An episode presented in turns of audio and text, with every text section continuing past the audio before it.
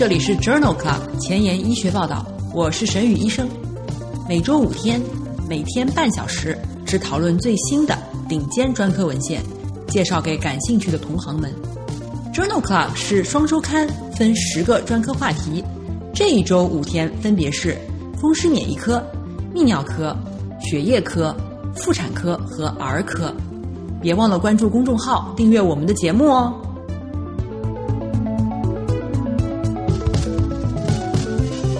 今日头条：FDA 批准新型的核输出蛋白抑制剂，用于治疗多发性骨髓瘤和弥漫大 B 细胞淋巴瘤。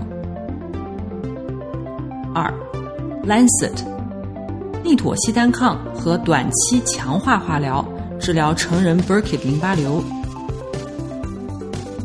三，Blood，DIC 时常出现的新型的凝血机制。这里是 Journal Club 前沿医学报道，血液科星期三，Hematology Wednesday，我是主播沈宇医生，精彩即将开始，不要走开哦。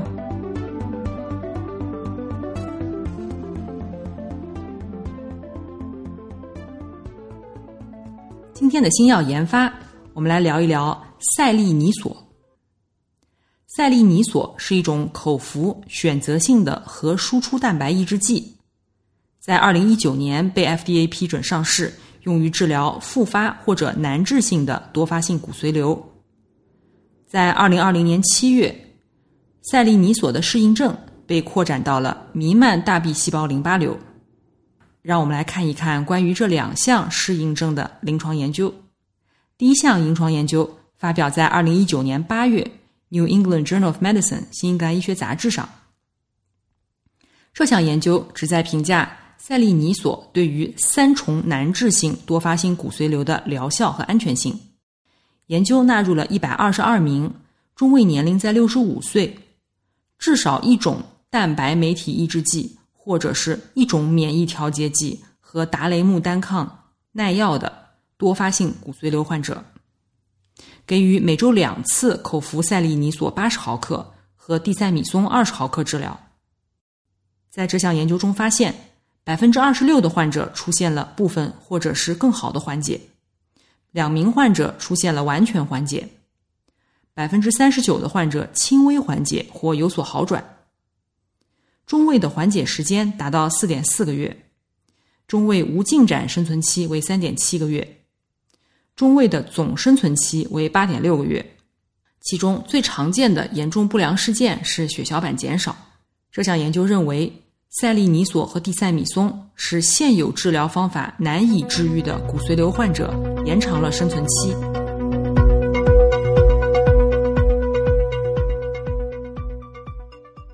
第二项关于塞利尼索治疗复发或者难治性弥漫大 B 细胞淋巴瘤的患者的 SADO 研究，发表在二零二零年七月份的《Lancet Hematology》杂志上。这项多中心。跨国开放标签的二 B 期研究，纳入已经接受过两到五种治疗、自体干细胞移植后，或者是不适合进行自体干细胞移植的复发难治性的弥漫大 B 细胞淋巴瘤患者，一共两百六十七人，随机接受赛利尼索六十毫克和赛利尼索一百毫克。在研究中期，一百毫克组的剂量被终止。总的来说。赛利尼索的有效率达到百分之二十八，其中有百分之十二的患者达到了完全缓解。最常见的严重不良事件是血小板减少、中性粒细胞减少以及贫血。最严重的不良事件是发热、肺炎和脓毒症。这项 SADO 研究认为，赛利尼索单药治疗复发或者难治性的弥漫大 B 细胞淋巴瘤的患者。有一定的疗效，而且不良事件是可控制的。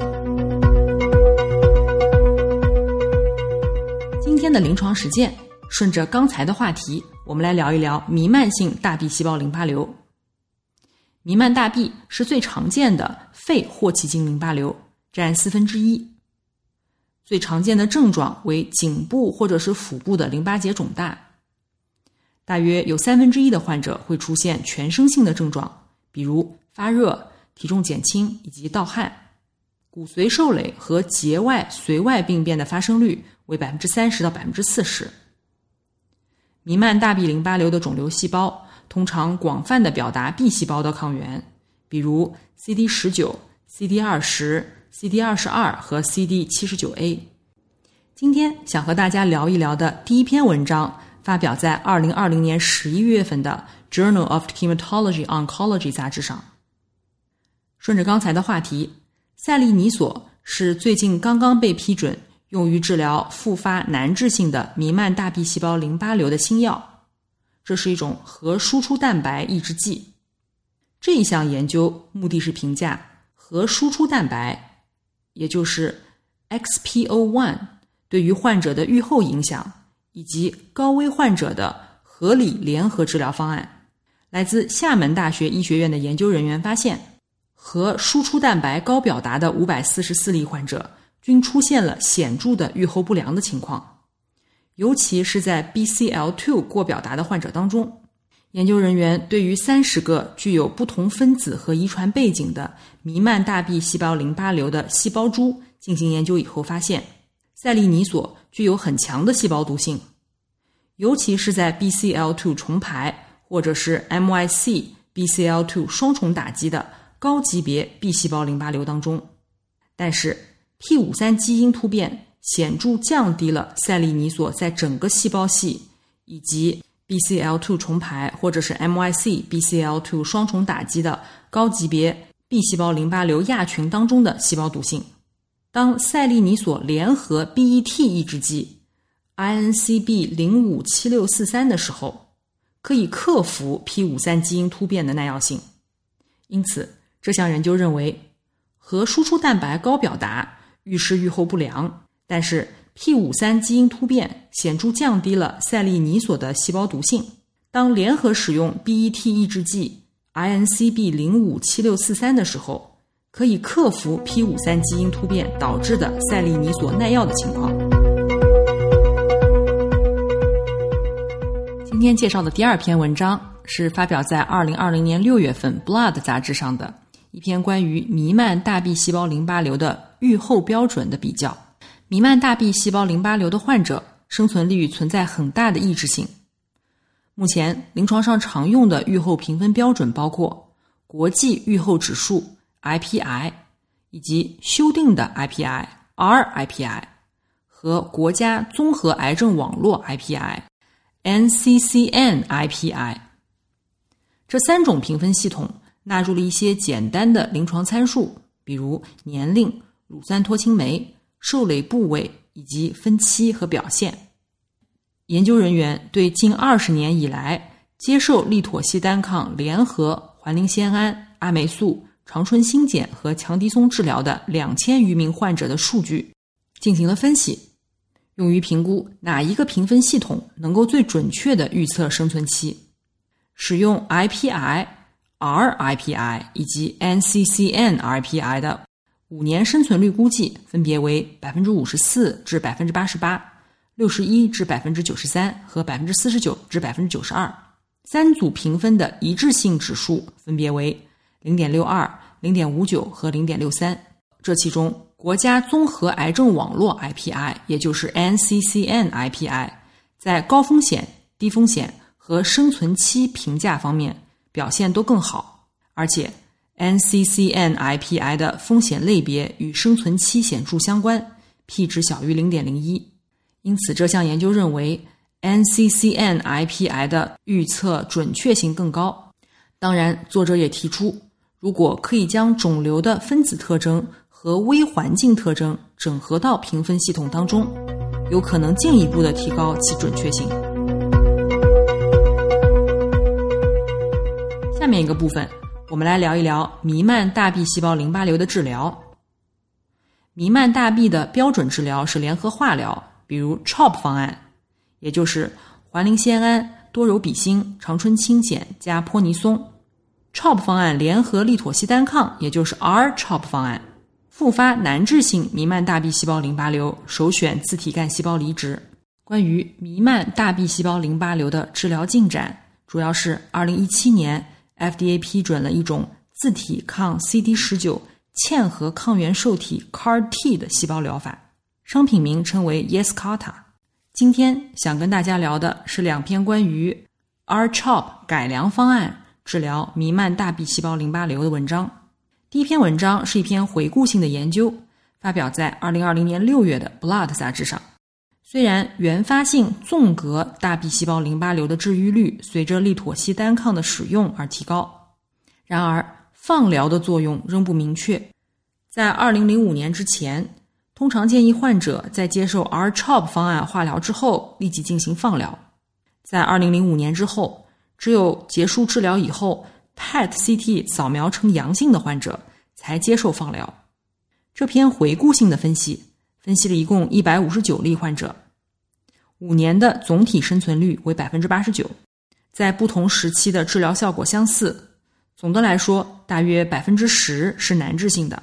二零零五年以后，一共对于一百一十三例患者进行了 PET 扫描，其中百分之六十三是阴性的，百分之三十七为阳性。五年的生存率分别为百分之九十七和百分之八十八。对于 PET-CT 扫描评分比较高的患者，预后比较差。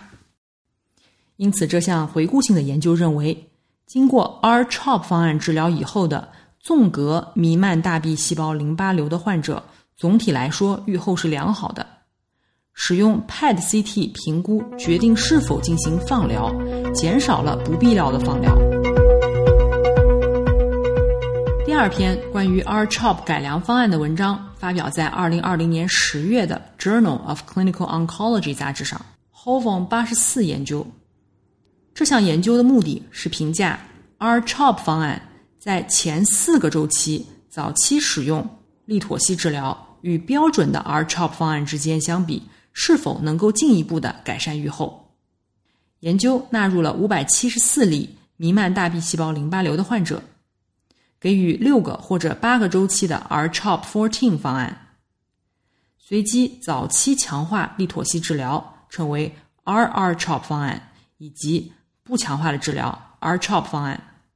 在这两个组当中，诱导期完全缓解率分别为百分之八十九和百分之八十六，没有统计学意义。中位随访九十二个月以后，R-CHOP 方案和 R-R-CHOP 方案。三年无进展生存率分别为百分之七十四和百分之七十一，没有统计学意义。两组之间总生存率分别为百分之八十一和百分之七十四，p 值等于零点零九。但是在 R-R-CHOP 方案组当中，年龄在六十六到八十岁之间的患者，在前四个周期经历了更多的不良事件，特别是中性粒细胞减少和感染。因此，这项研究认为。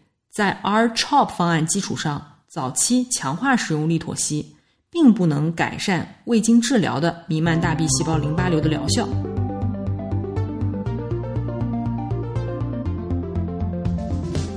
工作太忙，时间碎片化吗？每天半小时听我的播客，获得最新最好的临床研究。深感公众号内容太多太杂，质量参差不齐吗？每周五天看我的微信公众号。获得最好最新的临床研究，Journal Club 前沿医学报道，拉近科研和临床的距离。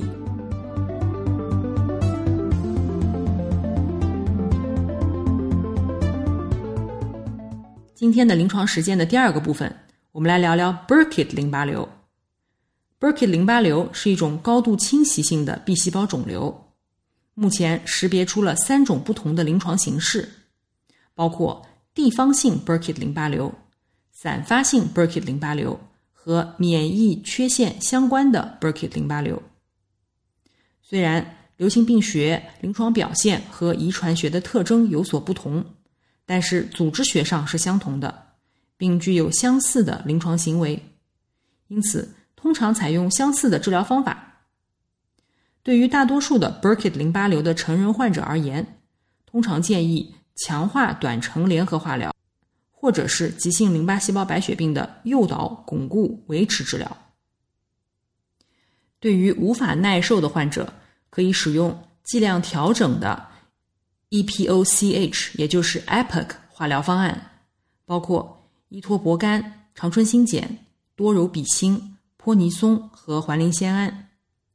近年来的一个热点是在化疗的基础上加用利妥昔单抗。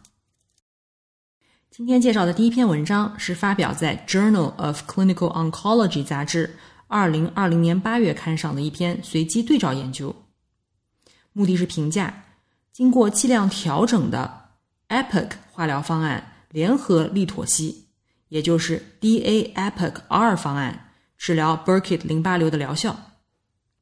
研究纳入了一百一十三名没有接受过治疗的 Burkitt 淋巴瘤患者，中位年龄为四十九岁。其中四分之一有 HIV 阳性。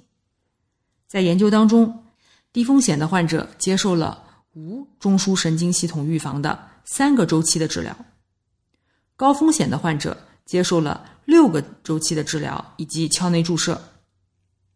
在随访五十八个月以后，低风险的患者无进展生存率和总生存率分别为百分之八十四和百分之八十七。高危患者的无进展生存率和总生存率分别为百分之八十二和百分之一百。治疗对于不同年龄组的，或者是 HIV 阳性的以及各个风险组都同样有效。在疾病累及脑积液的高危患者当中，药物相关性的死亡或者是治疗风险失败率最大。在五例治疗相关的死亡当中。均发生在治疗期间，发热性中性粒细胞减少，发生率达百分之十六。肿瘤溶解综合症十分罕见。这项研究认为，剂量调整的 EPIC-R 治疗方案对于成人 Burkitt 淋巴瘤是有效的，而且耐受性良好，与年龄和 HIV 阳性的状态无关。但是，当疾病累及脑积液的时候，治疗方案仍需商榷。第二篇文章是发表在《Lancet》杂志上的一篇开放标签的对照研究。在这项三期的对照研究当中，目的是评价在短程强化化疗方案当中加入利妥昔单抗是否可以进一步的改善成人 Burkitt 淋巴瘤的预后。在这项随机对照的开放标签的研究当中。招募了四十五个中心的十八岁以上的新诊断的 HIV 阴性的 Burkitt 淋巴瘤患者，分为 B 组无骨髓或者是中枢神经系统受累，以及 C 组有骨髓或者是中枢神经系统受累。治疗方案为利妥昔单抗加 LBM 化疗方案，或者是单独的 LBM 化疗方案。在中位随访三十八个月以后。利妥昔单抗组三年无事件生存率为百分之七十五，显著的优于单独化疗组，而且两组之间治疗不良事件并没有差异，最常见的是感染和中性粒细胞减少。这项开放标签的对照研究认为，在短期强化化疗方案当中加入利妥昔单抗可以改善成人 Burkitt 淋巴瘤的无事件生存率。那么在真实世界当中，Burkitt 淋巴瘤的治疗结果和进展又如何呢？这一篇队列研究发表在二零二零年七月的《Blood》杂志上。研究人员对于二零零九年到二零一八年的美国三十个癌症中心的未经治疗的 Burkitt 淋巴瘤患者进行了分析。研究人员分析的六百四十一例 Burkitt 淋巴瘤的患者基线特征包括：中位年龄为四十七岁，HIV 阳性率为四分之一。大约有四分之一的患者，ECOG 生活质量评分在二到四分之间，百分之四十二的患者有多于一个淋巴结外病灶，百分之七十八为晚期，中枢神经系统受累达到百分之十九，治疗相关死亡率为百分之十，最常见的死亡原因包括败血症、胃肠道出血、穿孔或者是呼吸衰竭，在四十五个月的中位随访当中。三年无进展生存率和总生存率分别为百分之六十四和百分之七十，而且这与是否 HIV 阳性并没有关系。接受利妥昔单抗治疗的患者生存率更高，三年的无进展生存率分别为百分之六十七和百分之三十八，总生存率分别为百分之七十二和百分之四十四，而且这与是否住院治疗也没有关系。研究同时还评价了在学术中心治疗的患者和在社区中心治疗的患者结果是否有所不同。研究发现，三年的无进展生存期分别为百分之六十七和百分之四十六，总生存率分别为百分之七十二和百分之五十三。在多变量模型当中，预测生存率较短的因素包括年龄大于等于四十岁，生活质量评分二到四分，乳酸脱氢酶大于三倍的正常上限，以及中枢神经系统受累。而且，以上的因素越多，生存率越低。这项研究认为，在真实世界当中，成人 Burkitt 淋巴瘤的临床预后比临床研究的结果更加温和。此外，疾病诊断时确定的预后相关因素可以帮助评估真实的预后情况。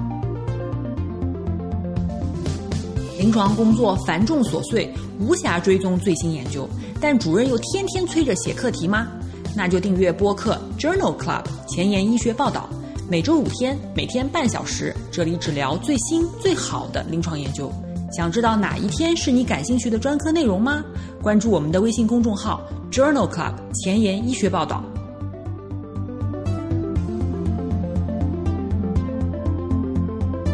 今天的医学前沿，我们来聊一聊在 DIC 当中一种由细胞外组蛋白启动的新型的凝血酶原通路。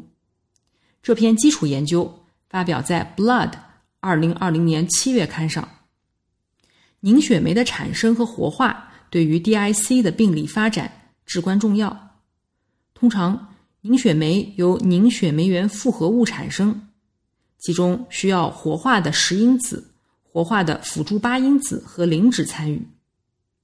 在危重症当中，广泛的细胞损伤可以释放组蛋白进入循环，增加凝血酶的生成，从而引起 DIC，但是其分子机制尚不清楚。来自利物浦大学的研究人员发现，在有组蛋白的情况下，即使没有活化的辅助八因子和磷脂，机体也能够形成一种替代的凝血酶。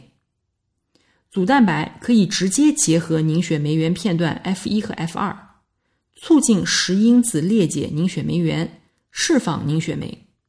这个过程不需要磷脂的参与。当在小主体内注入组蛋白的时候，可以诱导生成 DIC，但是如果事先输注凝血酶原 F 一、F 二片段，再输注组蛋白，则显著降低了 DIC 出现的可能。在重症监护病房的脓毒病的患者当中，DIC 患者的循环组蛋白水平显著升高。这些数据均表明，组蛋白诱导的替代凝血酶是可以诱导 DIC。并且揭示了凝血酶的产生和 DIC 发展的新的分子机制。此外，在这个分子机制当中，组蛋白使得十因子的需求显著减少，因此，即使是在八因子和九因子缺乏小鼠当中，也能够形成血栓。这项研究揭示了一种具有治疗潜力的新型的凝血机制，既可以激活全身的凝血功能，又可以纠正凝血因子。缺陷导致的凝血功能障碍。今天的 COVID-19 板块，我们来聊一聊 COVID-19 患者的出血和血栓问题。第一篇文章发表在二零二零年八月的《Blood》杂志上。新型冠状病毒肺炎与血栓前状态相关，住院期间血栓事件发生率也比较高，但是。出院以后，血栓形成的数据有限。在这篇研究当中，研究人员对于没有接受过抗凝治疗的出院的患者进行了回顾性的观察队列研究。该队列一共包括了一百六十三名患者，平均随访三十天，平均住院时间为六天。其中四分之一住在重症监护室。出院以后第三十天的血栓累积发生率。为百分之二点五，单纯的静脉血栓发生率为百分之零点六，大出血发生率为百分之零点七，非大出血发生率为百分之二点九。这项观察性的队列研究认为，COVID-19 患者出院以后，血栓形成率和出血率似乎相似，这强调了需要更多的研究来全面的给予出院患者进行血栓预防的建议。在二零二零年六月的《Blood》杂志上，发表了另外一篇关于 COVID-19 与血栓以及抗凝的关系的文章。COVID-19 引起的严重感染可能与凝血功能障碍有关，这与感染引起的 DIC 患者当中观察到的炎症变化十分相似。肺部是 COVID-19 的靶器官，患者急性肺损伤以后可以发展为呼吸衰竭，也可以发生多器官衰竭。COVID-19 的初始凝血病变表现为第二聚体和纤维蛋白、纤维蛋白原降解产物显著升高，而凝血酶原时间、部分凝血酶时间和血小板数量异常相对减少。所以建议对患者进行凝血功能的筛查。包括第二聚体和纤维蛋白原水平。在治疗上，应该像对待任何危重病人一样，遵循对于危重病人采用的血栓栓塞预防和对于脓毒症引起的 DIC 患者采用的标准支持治疗。虽然第二聚体和脓毒症生理学和消耗性凝血障碍是死亡的预测因子，但是目前的数据。不建议使用足量抗凝。尽管 COVID-19 相关的凝血功能障碍实践报道，但是出血事件报道较少。如果确实发生了出血，应当遵循 DIC 和出血管理的标准指南。今天就聊到这里了。如果你真心喜欢这个节目，不用给我点赞，现在就去分享吧。分享带给知识真正的活力。明天是妇产科星期四，不见不散。